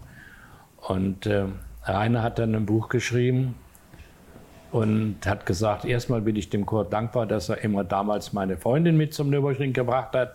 Und zweitens bin ich ihm dankbar, dass er, mir, dass er sie mir nicht abspinstig gemacht hat. Hat er wörtlich gesagt. Und ich hatte Britta jetzt im voriges Jahr bei einem Event im, in äh, Einbeck getroffen. Mit Stuck und so haben wir da irgendwie so ein Event gehabt. Und da sage ich zu Britta auf der Bühne, weißt du eigentlich, du hättest mir zu verdanken, dass du hier stehst. Wieso? Ja, ich habe deine Mutter immer mit, mit nach... Also zu Maren, Maren, gesagt. Maren, Maren, Maren gesagt, ja, ja, bin ja ein, du müsstest ja eigentlich wissen, dass du mir dankbar bist, dass du hier bist. Maren, ich habe deine Mutter immer mit zum Nürburgring, zum, zum Rainer. Das wusste ich gar nicht. Ja, doch, kannst du ihn ja mal fragen. Der konnte es bestätigen. War sehr lustig. Und ich finde, der Rainer gehört genauso wie der Ecki heute in eine Kategorie, die das perfektioniert haben, was ja. man heute überhaupt sagen kann. Ne? Die Zeit. Denn ich habe heute halt Morgen gerade fest. auf Facebook gesehen, eigentlich ist es so, der Ecki, von dem hätten wir nichts anderes erwartet weil er weiß alles. Er weiß alles. Naja, na, mein äh, Mann. Er hat, er hat nicht nur ein Archiv, er hat das Archiv im Kopf. Ja, wie Rainer. Ja. Ihr beiden, für mich auch. Äh, ich ja. bin jedes Mal fasziniert, ja. jedes Jahreszahl, jeder Name, jede Startaufstellung gefühlt. Ja. Wisst ihr? Naja, ein bisschen übertrieben, schon, aber, ist ganz vielleicht ist das meine einzige Begabung. Und man muss natürlich sagen, ich war zu der Zeit, wie Rainer Braun, der große Max war, äh, war ich ja gar nicht präsent. Ja, ich hatte einen Beruf. Ich habe ja das Bücherschreiben erst angefangen mit 65 ja, mhm. äh, oder mit 60. Ja, also äh, insofern, äh, das ist eine, äh, eine späte Tätigkeit, die ich hier ausübe, indem ich Bücher schreibe. Aber mein Gedächtnis äh, hilft mir natürlich. Ja. Ne? Und äh, das ist auch schön, dass es so ist. Ich stelle immer wieder fest, wenn ich Stichworte gebe bei irgendwelchen Fahrern, wie neulich Gerd Berger, ne? äh, dann erzähle ich die schöne Geschichte, ne? äh, wie er im 956 fuhr beim Weltmeisterschaftslauf in Hockenheim, ja, und konnte nicht mehr. War, sagt, war fix und fertig. Fährt an der Box vor, bittet um Fahrerwechsel, ja, und sein Co-Pilot Walti Brun hatte sich gerade die Schuhe ausgezogen und seine Füße in Eiswasser, ja, als der Gerd Berger vorfuhr, ja. So ein Bild vergisst die ja nicht mehr. Und so eine Geschichte kann man ja auch gerne erzählen. Walti auch übrigens in, in meinem Und davon gibt es natürlich hundert ja. solche Geschichten. Ja, ja. Also im Prinzip ist es so, wenn man alles schreiben würde, das äh, wäre ein End Endlosbuch. Ne? Deswegen reise ich ja durch die Lande und versuche es alles ins Mikro aufzunehmen. Das ist ein bisschen ja, einfacher ja, als schreiben, da kann ja, man logisch, einfach, logisch. einfach reinreden. Ich hatte einen, einen, großen Spaß. Übrigens ein Name, der eben gefallen ist ähm, und der zeigt auch, dass ihr ein bisschen länger an dem Buch gearbeitet habt, ist der Vorwortschreiber und das ist Vic Elford, der leider letztes Jahr verstorben ist. Ja. Dieses Jahr, letztes Jahr. Guck mal, nicht mal das weiß ich. Letztes Vic Elford, ja, Jahr, ein ne? großartiger Fahrer, vor allen Dingen diese Vielseitigkeit von Vic. Äh, Sieger Rallye Monte Carlo, ja, auf, auf lockerem Untergrund, Weltklasse, er ist ja. Formel 1 gefahren, BRM und alles Mögliche. Äh, er ist äh, Sportwagen gefahren. Safari. Äh, der hat alles gefahren, war ein Allrounder. Es gab ein paar Allrounder. Larusk war auch so einer. Jackie ja, X, der auch Motorrad ne? gefahren ist. Jackie X. Ja, es, genau. es, äh, auch Jackie X hat sowas äh, gemacht. Ja, äh, Paris, äh, Paris Dakar gewonnen. Das, und Johnny Cicotto, Weltmeister. Auf aber Vic Elford war natürlich auch ein Materialfahrer. Okay. Der Kurt schmiss ja nie ein Auto raus. Das darf man auch nicht vergessen. Der hat in Porsche-Zeiten nie ein Auto derb zerstört, aus eigener Schuld und Risikobereitschaft, sage ich mal, wie Wieg Elford. Äh, äh, Pirch hat mir mal erzählt, äh, wenn man dem, äh, dem Elford sagte, äh, Herr Elford, die so, war ja sehr förmlich in diesem Team, Herr Elford, der Herr Siffert ist drei Sekunden schneller gefahren. Äh, das war ein hohes Risiko für das Schicksal des Autos, in das der gerade reinstieg. Da war die große Gefahr, dass er es rausschmiss und das ist auch hat oft so gemacht. gewesen. Hat er dann auch gemacht, ja. Also äh, Kurt hat äh, nur einmal einen kapitalen Unfall gehabt mit dem Porsche, zu dem er aber nichts konnte zu diesem Unfall. Bei Aquaplaning, bei was weiß ich, Tempo 280, 300 auf der Versuchsbahn von VW in Ära 1970 in so einen Regenschauer zu kommen. Äh, das ist ein Horrorunfall gewesen, wenn man weiß, dass äh, das Auto in zwei Teilen war und er saß angeschnallt im Sitz und äh, das, dieses Wrack nach ein paar hundert Meter kam zum Stillstand und er hatte praktisch die Beine unter der Leitplanke. Das war keine Doppelleitplanke, sondern so, so eine einfache. Das sind natürlich so, so Fingerzeige, äh, ich hätte fast gesagt vom Himmel, wo man sich sagt, Menschenskinder. Äh, das ist nur so lange gut gegangen, 13 Jahre ja, Motorsport. Ist das nicht auch so ein Zeichen zu sagen, mhm. naja, vielleicht äh, hört man jetzt besser auf? Ne? Aber damals nicht, in meiner jugendlichen nicht. Zeit. Nö. Ich meine mit 27 oder 26 oder 28 da konnte ich dann eben 14 Tage später in, in Monza 500 Kilometer mit Hans Hermann wieder fahren. Ne? Und Kurt, äh, äh, Kurt sage ich schon, der äh, Willi Kausen hat den gleichen Unfall zwei Wochen später ja, nochmal hingelegt. Tage später, ja. Ja, ja, das war ja nur gut für mich. Das war nur Rehabilitation. Ja, man muss wieder rein ins Auto. Ne? Sonst, sonst äh, kommen, kommen die Bedenken. Das ist äh, ganz klar. Das macht einen, jeder Abflug macht einen, oder jedes, äh, jede, jedenfalls äh, kann ich das aus meiner Erfahrung sagen, jeder Zwischenfall mindert die Risikobereitschaft. Ne? Ein also Rad verlieren haben, oder sowas, dann. Ich habe ja eigentlich bei Porsche mit dem 17er damaligen Zeit viel Pech gehabt. Durch, durch Motorschäden. Wir sind zweimal in Le Mans in Führung liegend. Kurz vor Ende, der, fünf, sechs Stunden vor Ende in Führung liegend ausgefallen. Wir haben mit Dr. Marco Nürburg am Österreichring halbe Runde lang geführt vor John Weyer. Wir waren also siegesicher, bis in der letzten Runde der Sprit ausging. Vic Elford hat in Sebring mit mir geführt, bis er so einen amerikanischen äh, Nachtzügel auf die Hinterachse erwischte. Wiederausfall. Also wir haben, im Prinzip habe ich mit, mit meinen Partnern oder überhaupt mit mir, wir haben viel Pech gehabt. Das hätte also bei Porsche ein richtig knalliges Jahr werden können, 70. Aber es sollte nicht sein. Und äh, wichtig ist dabei, dass man nicht selbst das Auto immer zerlegt hat. Ne? Weil das wäre nicht gut angekommen, obwohl das akzeptiert worden wäre. Du hast doch kein Auto zerstört. Nein, aber ich, wenn, wenn du, wie Stuckmer sagte, im Werksteam bist, da musst du 105 Prozent geben. Mhm. Ja, Und da passiert schon mal was. Das ist ja groß, ne? Und Vic Elford war Werksfahrer der musste eben halt Gas geben. Ne? Ja. Du, und trotzdem bist du damals die schnellste Zeit gefahren. Das stellt er in seinem Vorwort auch richtig. Ja, ja, ja. Erzähl du die Gott Geschichte, weil in der, in der, englischen Literatur wird das immer umgedreht. Nein, oder? das ist ja, ja, das ist doch ganz klar. ne? Und vor allen Dingen, ich, ich erinnere nur mal daran, äh, 70, wo zum Beispiel Hermann, in 79 Hermann Edward gewonnen haben. Ein paar Jahre später hatten wir in Stuttgart ein Revival, wo Porsche da einen Abend gemacht hat und da war Willi Kausen bei mir mit am Tisch und Edward wurde aufgefordert, ein paar Worte über das Mikrofon zu sagen. Und der Edward schwärmte natürlich von dem Sieg mit Hermann und es wurde also überhaupt endlos darüber gesprochen, bis dann der Herr Kausen mal einen Löffel nahm und an das Sektglas immer klopfte und immer lauter, immer lauter. Und ich sagte, Willi, was ist denn, was ist denn? Und er entrüstet sagte, wenn er jetzt nicht aufhört, diese Storys zu erzählen, dann werde ich mal sagen, dass wir gar nicht gewinnen durften. Denn der Herr Pirch hatte gesagt, Herr Kausen und, und Herr Edward, wenn Sie jetzt nicht langsamer fahren, hole ich Sie so lange an die Box, bis Sie keine Chance mehr auf den Sieg haben. Und das wurde sogar in englischen Zeitungen, hat Kausen selbst erzählt, veröffentlicht. Also ja. Insider wissen, Insider wissen, dass Kausen Lennep nicht Kausen hat ja nur gesagt, das Schöne war, wir haben eine Indexwertung gewonnen mit wenig Spritverbrauch und haben mehr Geld bekommen wie die Sieger. Das war dann die Genugtuung. Aber so ist das. Ne? Na, aber gut, äh, Regie in einem Werksteam bei so einem wichtigen Rennen wie Le Mans 1970, wo man vor dem ersten Sieg stand. Für Porsche war das ja ein Jahrhundertereignis. Wichtig, wichtig. wichtig. Äh, da muss man natürlich seine Fahrer zügeln und, und dem zweiten sagen, so, also jetzt ein bisschen Abstand, der dritte ist so weit hinten und fangt nicht da vorne noch ein Duell an. Ja, und, ja. und so ein Ausspruch wie, äh, wir durften nicht gewinnen, ist natürlich äh, Quatsch.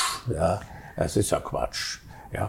Äh, bei diesem Thema 17er und äh, den Beanspruchungen, man muss sich heute mal so einen neuen 17 angucken und äh, sich vorstellen, da fuhren zwei Mann Le Mans. Später war es erlaubt drei. Es konnte sogar ein Vierter zusteigen. Zwei Mann, zwei. die so ein 24-Stunden-Rennen In solch einem Auto mit schlechter Belüftung und fast 400 Stundenkilometer in auf der Unodier-Graben, die damals noch fünf Kilometer lang war. Unglaublich. Und die Kräfte, die Lenkkräfte in Le Mans nun nicht unbedingt, aber auf dem Nürburgring, bei diesen Autos oder ein Spar, ungeheuer. Kein Servo, keine Belüftung, keine Kühlung.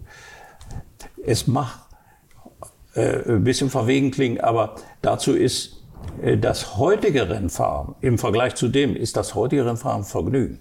Ich habe das jetzt wieder am Norrisring gesehen. Kühlanzug, Servo hier, Servo da, Knopf hier, Knopf da. Das ist natürlich eine andere Art von Racing. Ich will nicht sagen, dass die schlecht sind, die Leute. Die sind ja hervorragende Rennfahrer. Keine Top Frage. Fit, ne? Aber ja, das, was damals noch zu leisten war, wirklich körperlich zu leisten war, ist unglaublich. Und das kann sich gar keiner mehr vorstellen. Ja, und auch diese psychische Belastung. Du hast- Ja, natürlich. Das bei jedem Abflug ist der Ja, Tod da. natürlich. Du hast einen Sturzhelm, ein, ein, einen Rennanzug. Und Sicherheit musst, und musst dann immer wieder in die nasse Hose einsteigen. immer wieder in den nassen Helm rein, der nun auch kalt geworden ist. Und du hast dich auch gerne mal, das kann man ja fast sagen, übergeben, oder? Hast du mal erzählt? Ja, am Nürburgring. Das war dann zu viel einfach. Ne, Ich, Herr Bott sagte immer, Herr Ahrens, Sie haben die Ehre, zuerst zu fahren. Aber er sagte auch gleich, es kommt mir uns nicht auf die Geschwindigkeit an, es kommt auf, darauf an, ist der 17er überhaupt für den Nürburgring geeignet? Ist er, ist er fahrbar? Können wir damit fahren? Fahren Sie mal so lange, wie es geht. Naja, und dann ähm, bist du ja nicht drauf erpicht, möglichst langsam zu fahren und so, du gibst dein Bestes. Aber das war dann nach dreieinhalb Runden zu viel. Ne? Da kam der Magen hoch. Da ich geschlossene Autos sowieso nicht so liebe. Aber das war dann eine Runde zu viel. Und äh, man hat denen ja auch nachher gesagt, Gardner und Piper, ihr müsst hier nicht auf Sieg oder Ankommen fahren. Ihr, wir sollen Erfahrungen sammeln. Fahrt bitte vernünftig, aber das ist für uns wichtig. Ne? So Ich bin nun oft genug am Nürburgring gewesen, um beurteilen zu können, äh, wie viele Fahrer äh, da Probleme hatten und denen übel wurde. Aber das will ja keiner erzählen. Nee. Die erzählen ja, ja, und ich war und die Reifen waren äh, schon runter und die Übersetzung stimmte nicht. Und das finde ich ja das Schöne bei Kurt, dass wir, ich habe ihm ja das Interview natürlich auch zum Lesen gegeben. Ich sage, hier sind ein paar Sachen drin, die normalerweise ein Rennfahrer nicht erzählt, ja. Also äh, du wirst es kaum finden, dass einer sagt, mir ist auf dem Nürburgring ist mir schlecht geworden und ich bin an der Boxe gefahren und konnte nicht mehr. Dann sagen sie immer, guck doch mal, hinten ist so ein Geräusch drin oder so, um sich wieder zu regenerieren. Das war die übliche Machart, ja. Ich weiß wirklich, wovon ich rede. Und wie oft einem da schlecht wurde in so einer Büchse. Also davon kann ich selber äh, ein Lied singen. Und deshalb bewundere ich das auch. Äh, nicht nur, ähm, dass er über diese Zeit erzählt, sondern auch über, über diese kleinen Dinge, die nebenbei passierten und äh, die ins Licht rücken, äh, wie enorm anspruchsvoll Racing eben damals war. Ja? Und äh, das finde ich schön, dass er das so ehrlich sagt und ähm, dass er eben auch äh, äh, Leute lobt, der Kurt, äh, von denen er wirklich wusste, wie zum Beispiel Stichwort Jim Clark, ja, die wirklich außergewöhnlich gut waren oder die außergewöhnliche Risiken ein, äh, eingingen wie Jochen Rindt, die waren eben wirklich klasse, ja. Und das waren seine Konkurrenten und äh, seine äh, Freunde, Motorsportfreunde, ja, will man es mal nennen. Und ähm, da zu sagen, ja, den hatte ich im Griff vielleicht, den Graham-Mill, aber beim Jochen, das war schon, das war schon eine kleine Stufe höher oder der Jimmy. Ne, das, da- dazu gehört auch was, dass man sich selber einordnet und sagt, so war's. Aber alles in allem war es halt Weltklasse. Und da gehörte er dazu, der kleine Kurt. Ne? Unglaublich. Mit Jim Clark verbindet dich auch ein ja, Traurige trauriges Ereignis, ja. weil du, du bist ja auch jedes Jahr beim Hockenheim Jim Clark Revival. Haben uns dieses Jahr ja auch gesehen. Ähm, du hast den letzten Abend mit ihm zusammen erlebt. Ja, wir beide eigentlich. Ja, ihr, be- ihr beide, genau, meine ich. Weil er, ja, ich hatte ja nun keine Englischsprache und er musste ja einfach mit ergeben. Und ja, das war ganz witzig. Ich habe mich dann ein bisschen bemüßigt, ihn so ein bisschen zu fragen. Ne? Und hat ihm auch ganz gut gefallen. Er fragte, äh, bist du eigentlich verheiratet? Ja. Ja, sagt der Koch, ich habe drei Kinder. Was? Drei Kinder? Sagte, das ist ja ein Ding. Ja, so ging das da. Ja? Das war ganz interessant. So öffnet sich ja normalerweise keiner. Aber ja. wenn du anderthalb Stunden im Auto sitzt, ja, in den, äh, von Hockenheim ins Fernsehstudio nach Mainz fährst, dann ergeben sich solche Sachen. Es war eigentlich ein, ein Näherkommen, was sonst am am, Rand der Piste ja, auch ja. für Kurt gar nicht möglich nee, war. Nee, ne? nee, und der dann auch sagte, der Kurt ist ein guter Fahrer, ja, oder sowas. Ne? Der, er lobte den auch. Der hatte das durchaus. Die guckten schon nach den Zeiten und wussten, was hast du für ein Auto, was hast du für Reifen, ist das gut, ist das schlecht. Er hat zum Beispiel auch Jackie X oder so eine Leute, die sagten, aber der Kurt, also Formel 2, klasse, ja. Das ist doch schön, wenn man sowas hört. Mhm. Bin ja auch für BMW dann im Werksteam für Formel 2 gefahren. Ne? Mit Hahn und Quester, obwohl ich ein eigenes Auto hatte. Aber dann brauchte ich meinen am Nürburgring nicht einsetzen. Wenn Klaus Steinmetz damals sagte, der Rennleiter, du kannst für uns Formel 2 Werkswagen fahren. Und das war dann eine schöne Abwechslung mal wieder. Ne? Ohne groß in den Reifenstapel rumzuwühlen, was nehmen wir heute wieder. Aber das war der Anfang, wo ich ihm sagte, auch das gefällt mir. Und dann das später kam natürlich Porsche. Und dann einmal überhaupt nichts tun. Ne? Das war schon was Feines. Aber du hast recht, Carsten, äh, es sind alles Erfahrungen und, und alles gehabt von vorne bis hinten, wo ich sagte, was kann jetzt eigentlich noch kommen? Hm. Ne, nur mal ein Schlag und dann bist du weg. Ne? Also es war einfach eine Übermüdung da mit einem nachdenklichen Gewissen. Nein, du willst weiterleben. Und das ist dann einfach so gekommen. So gekommen. Dazu gehört auch Stärke. Absolut. Also ich glaube, ja, er hat ganz viele starke Momente in seiner Karriere bewiesen. Ja. Auch, auch, Nein sagen dazu gehört Stärke. Ja, genau, das, das ist Nein ne? sagen. Das ist, ist zugeben, Nein, da gehört schon was zu. Ja, ne?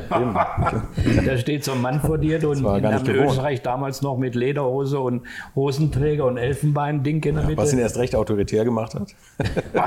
er sprach ja nicht viel, nein, aber es war nein. dann so, dass er äh, zu den beiden sagten, ich würde Sie bitten, Herr Siffert, fahren ja. Sie den 17er. Mhm. Und denken Sie dran, Sie beide, Sie, äh, er hatte ja dann auch mit Falk zusammen entschieden, der Kurt soll fahren, weil er der Schnellste da war, schneller als Redman oder Edmund, Edward und die anderen. Ähm, es geht um das Haus Porsche. Ja, ja so, so ein, äh, das ging schon. Ich habe ihn dann mal gefragt, ich sage, Herr Pirch, wer waren denn nun Ihre Ihre äh, Lieblingsfahrer, ja, dann überlegt er so eine Weile. Also äh, Siffert war natürlich, der war ja auch der Star. Der, der, der Josef war, war äh, äh, Superfahrer. Ne? Also Siffert war für ihn der Größte. Und ich sage, und der Arns, ne, in seiner typischen Art guckt er so ein bisschen nach oben, so zur Decke und sagte, also er musste sich das so zurückrufen, diese Zeit, die ja fast 40 Jahre zurücklag, als sie ihn da fragte und sagte, äh, klein, das ist der typische Ingenieur, der das sagt. In seinem 908, der ja super leicht war. Ja.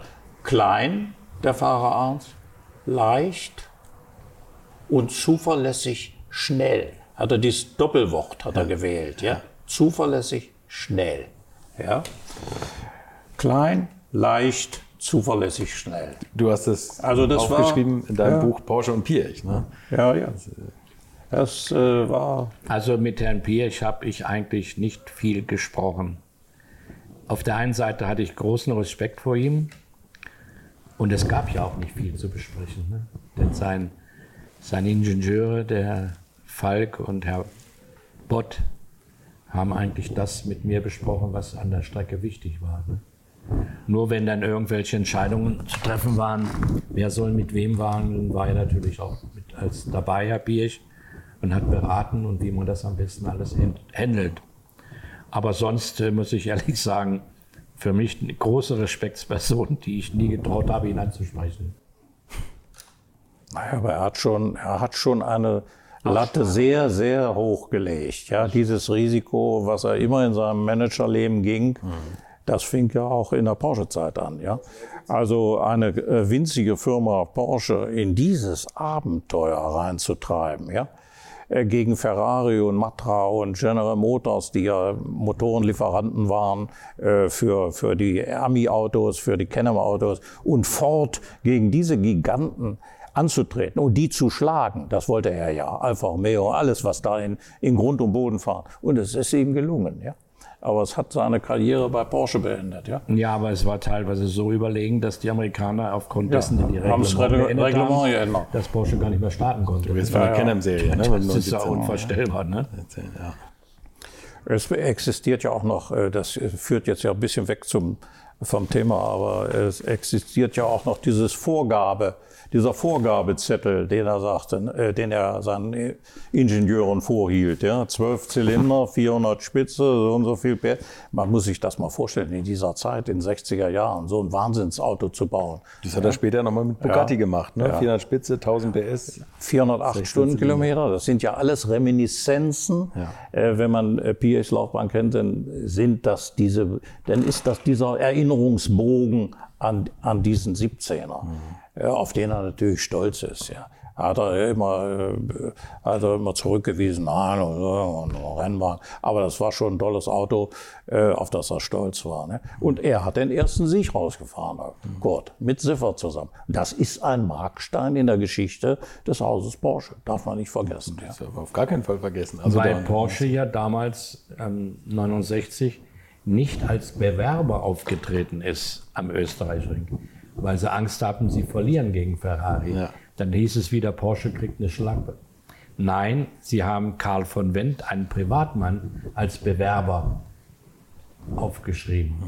Das heißt, wenn wir also verloren hätten, dann wäre es ihm da halt Karl von Wendt seine Autos gewesen. Aber wie wir dann, wir hatten noch Porsche Mechaniker, aber wie Porsche dann gewonnen hat, da war von Karl von Wendt gar nicht mehr die Rede. Da war das Haus Porsche. Und das war ein taktischer Zug, muss ich sagen. Konnte ja nicht schief gehen. ne? Konnte Nee. nicht schief gehen. Ich, einmal mehr hat er es schlau angestellt. Ja, das war er. So, jetzt einer dieser verwegenen Kerle. Mensch, gut, jetzt haben wir einen kleinen Eindruck bekommen davon, was du so alles im Leben gemacht hast. Den Rest hört man im, im Podcast. Wie gesagt, Podcast Nummer drei. Und das gefällt mir wirklich ganz besonders gut, dass, dass du so früh dazu gesagt hattest und dass du das immer unterstützt hast. Und ich glaube, also die Hälfte meiner Hörer habe ich dir zu verdanken, weil du immer Werbung gemacht hast. Damals, ja, ja, ja. Und stimmt. Ecki auch. Von Ja. Podcast Nummer vier. Also das Ja. freut mich wirklich besonders, dass wir hier heute wieder zusammensitzen. Sie haben ja immer geschrieben, mehr davon, mehr davon. Ne? Absolut, Ist gewesen, ne? absolut. Also ich, Wir ich- unterstützen dich ja auch ich gerne, weil du guten, guten Job machst. Ja, das ist ja auch eine danke. Lücke, die du da füllst. Und mit dieser prominenten Riege, die ich da jetzt lese, das ist ja, der Hammer. Ja. Also ja, es es freut mich wahnsinnig. Ähm, Ecki, sind, das- Buch hat ein ganz besonderes Format. Es ist nicht so das klassische Coffee Table Book und das gefällt mir ganz besonders Ja, gut. Das kann man also auch. jetzt auch im Sommer am Strand lesen. Ja, es steht genau, das im Regal. Vielleicht kann man sogar am Flughafen direkt kaufen. Würde mich auf jeden Fall freuen und es ist deine Karriere auf jeden Fall äh, deiner Karriere würdig. Es sind ganz tolle Fotos, nicht nur drauf, sondern auch drin. Absolut, Ähm, absolut. Gibt's, also man könnte daraus eine ganze Serie machen. Es gibt ja zum Beispiel noch äh, Willi Kausen, von dem gibt es auch kein Buch. Ist da mehr geplant? Ja, sicher. Äh, man kann über Willi Kausen ein Buch machen. Es gibt, äh, Themen gibt es genug. Ja, aber äh, ja, Also die Fragezeichen, wen man da wählt. Bücher, Ja. Bücher hast du genug. Ne? Jetzt kommt ja demnächst das Buchenbuch raus, da hast du auch wieder deine Finger im Spiel gehabt. Ähm, die, haben, äh, die haben die Texte genommen, die ich über Walti schon mal geschrieben habe. Ja? Und äh, wir haben die ein bisschen überarbeitet. Und äh, das wird ja, so viel ich weiß, ein Dreierband. Ja, das wird die haben ja riesig. 900 Ja, Bilder drin. oder alles 962 Mögliche. Seiten, glaube ich. Also ob ich Bohn das ist natürlich auch eine, eine, eine schillernde Figur, wie es so viele gibt im Motorsport. Ja, ja. Äh, Viele tolle Typen da. Ja. Und Walti ist einer davon, eine Type. Und ich freue mich auf sein Buch, obwohl ich nicht weiß, wer das kaufen soll. Aber ich meine, Du, es gibt drei- genug Schweizer. Es gibt genug Schweizer. Ich stelle mir eins ins Ah. Regal und ich glaube, viele, weil die Bohn hat so viele Fans auch unter meinen Hörern. Also es gibt, und du hast recht, es gibt so viele schillernde Typen, die noch auf jeden Fall Ja, bedacht natürlich. werden müssen, die auch in meinem Podcast noch bedacht werden müssen. Also Ja. äh, zwei ganz schillernde sitzen hier gerade und ich habe mich wahnsinnig gefreut, dass ihr euch die Zeit genommen habt, darüber zu reden und nochmal Ja. einen kleinen Querschnitt über eure beide, eurer beider Karrieren hier zu liefern. Und äh, ja, danke, viel Erfolg für das Buch. Einer dieser verwegenen Kerle, Kurt Ahrens. Das äh, müsst ihr euch alle kaufen und alle Ja, ins Regal stellen und ist lesen. das von ist Ecki Schimpf geschrieben. ne? fantastisch, ja. Highlight. Also ich muss ehrlich sagen, ich war sehr positiv überrascht, weil das ist nicht nur Ergebnisse von, von jedem Rennen, nein, es ist die Karriere und die Geschichte von Kurt Ahrens. Und die ist so umfangreich und so lustig von Ecki geschrieben. Absolut. Und es Auch- ist so besonders, weil du dich immer gegen den Motorsport so Ja, verweigert und, hast, hat man ja das Gefühl. und vor allen Dingen schreibt er auch etwas mal Privates, ne? wo andere sagen, nee, das brauchst du nicht unbedingt schreiben. Ich sage, Ecki, du, ich bin hier 60 Jahre verheiratet, ob du das schreibst oder nicht. Da ändert sich auch nichts mehr. Es ist wirklich, und, und manchmal muss man auch schmunzeln, es sind absolut Highlight-Fotos dabei. Spitze. Naja, wir danken fürs Gespräch, Carsten. Und, Ja. übrigens, jetzt habe ich eine Sache vergessen. Denn kurz nachher, ihr wart so früh dran, da habe ich meine letzte Frage noch nicht gestellt. Die habe ich erst, glaube ich, so ab der zehnten Folge, äh, habe ich erst damit angefangen. Die letzten 50 Liter Sprit, Mensch, jetzt habe ich euch hier versammelt. Jetzt kommen wir nochmal darauf zurück. Wenn, wenn das Rohöl mal ausgehen sollte und jeder kriegt nochmal 50 Liter Sprit auf den Hof gerollt, in welchem Auto und auf welcher Strecke verfahrt ihr es? Kurt, magst du anfangen? Also ich glaube, ich fahre gar nicht, sondern meine Frau fährt zweimal die Woche zum Joggen. Da, guck mal, auch da will er wieder nicht. Ne? Die letzten 50 Liter, da willst du auch wieder nicht fahren. Die letzten 50 Meter, Liter, die Liter, man die überhaupt... fünf, letzten 50 Liter Sprit. Ja. Ja, Was ich damit machen Ja. würde? Hier, Der 320er. 320, Gruppe 5, 700 Kilo, 330 PS, ja, ein paar Runden in Oschersleben, ja, und sagen, das war's. Da brauchst du aber schon 30 Liter, bevor du nach Oschersleben hinkommst. Da werden nicht Ah mehr ja, da viele unten. Ja. Da werden nicht Da mehr fahren wir mit dem. Elektroauto hin. Ja, das, Das zieht in ein Suff, ein Elektrosuff zieht das Auto dahin. Und dann, und dann geht's ab. Aber Aber- du hast wirklich keinen eigenen Wunsch, außer deiner Frau, dass du zu, zum Nein, Joggen ich habe keinen ne? Wunsch. Ich bin eigentlich so bedient. Momentan, ehrlich gesagt, Carsten, wir fahren, du und ich, wir fahren wahrscheinlich Freitag früh zur Solitude. Und du weißt genau, du kannst zehn Stunden oder, oder zehn Kilometer im Stau stecken und du musst immer vorher denken, dass du frühzeitig auf Toilette kommst. es, ist, es macht keinen Spaß mehr. Und deswegen bei all diesen Events, wo ich mal hinfahre, fragen sie immer, warum fährst du denn heute schon wieder nach Hause? Ich sage, weil ich nachts am schnellsten nach Hause komme und nicht am Tage. Das ist ein Unterschied. Ne? Ja. Aber trotzdem freue ich mich drauf am Wochenende und wir sehen uns wieder. Vielleicht können wir ein Tässchen Kaffee da Trinken wir trinken. noch einen. Ja. Also, Bedanken uns uns fürs. Gespräch. War schön mit ich habe zu danken. Ja, schön. Plauderei Viel war schön. gemacht. Danke, danke. Ja. Das waren Eckhard Schimpf und Kurt Ahrens. Endlich konnte ich die 50-Liter-Frage nachreichen und ihr müsst jetzt nur noch das Buch kaufen. Einer dieser verwegenen Kerle, die Autobiografie von Kurt Ahrens, geschrieben von Eckhard Schimpf und erschienen im Delius Glasing Verlag zum Preis von 29,90. Ein paar Fotos von unserem Treffen findet ihr auch bei mir auf Facebook und Instagram. Wir hören uns hier nächste Woche wieder. Bis dahin schönen Urlaub, falls ihr weg seid und bleibt gesund. Infos, Bilder und alles Wissenswerte unter der Internetadresse www.alte-schule-podcast.de.